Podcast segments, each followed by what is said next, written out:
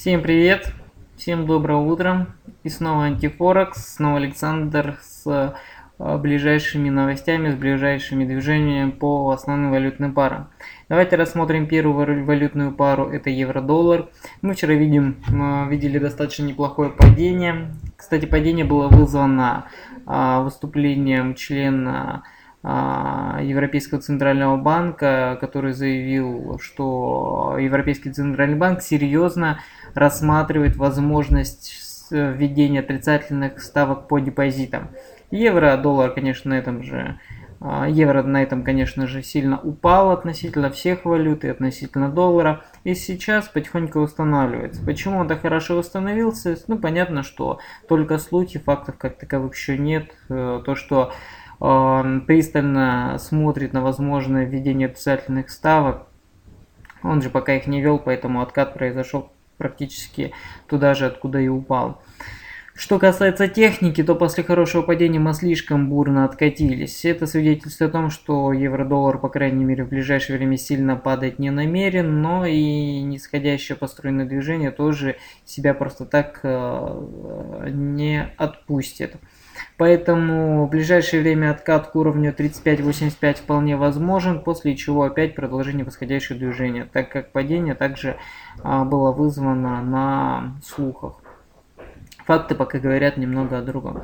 Поэтому здесь мы ждем восстановления евро-доллара в первоначальной позиции. Это может, быть, может занять э, сутки двое. Ну, пока, пока, возможно, в ближайшее время это коррекционное падение.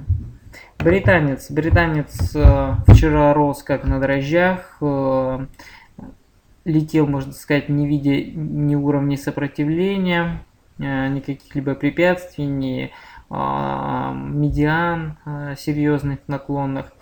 Это было вызвано тем, что Британия заявила о том, что, о том, что экономика развивается более быстрыми темпами и процентные ставки останутся на рекордно низких уровнях еще ну, по крайней мере, в ближайшее время не будут их срезать.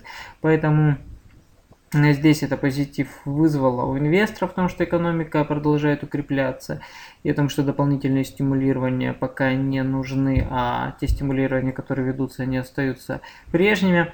В этом случае британец немного укрепился. Но не забываем, что Великобритания печатает по 75, э, по 85 а, миллиарда фунтов стерлингов ежемесячно, это достаточно крупная сумма, а, с их внешним долгом около почти 10 триллионов долларов, поэтому здесь э, э, на совсем далекие перспективы не вижу прям серьезных потенциалов у британца укрепляться. Что касается ближайшее время, то да, временный позитивчик очень хороший, валютная пара британский фунт-доллар выросла. И сейчас, в ближайшее время, все-таки на фиксации прибыли, так как мы очень дол- долго росли. Возможно, мы уйдем в вялый боковичок, может быть, только подойдем к уровню 65-75.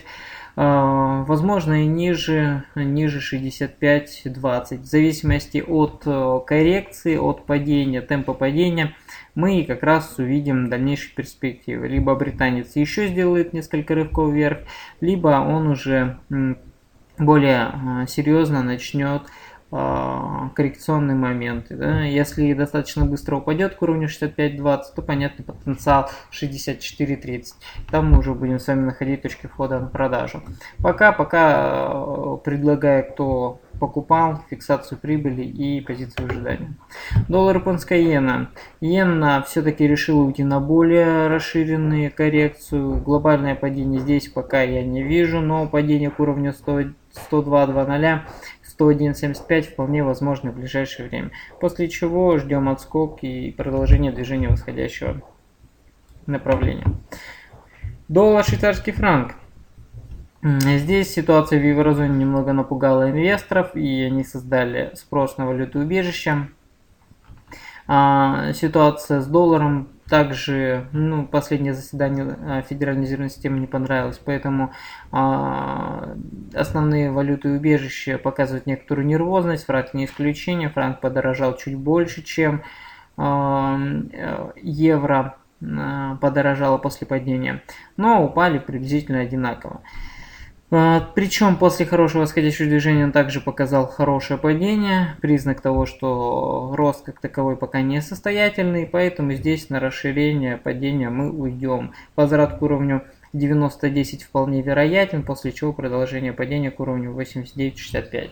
Поэтому, если что-то думаете, то я бы, конечно, рекомендовал перепродавать, но от более существенных коррекций, которые здесь нарисованы. Доллар, канадский доллар. Канадец, в отличие от остальных валют, будет более интересен, да, и, ну, в смысле, более устойчиво дорожать будет. И в ближайшее время вполне возможен подход к уровню 1.0965. Возможно, даже и пониже. Пока к этому уровню 0.965 он подходит достаточно аккуратно. Мы, э, валютная пара от него в прошлый раз очень хорошо отскочила, причем отскок произошел более чем на ну, около 100 пунктов отскок произошел, поэтому здесь возле данного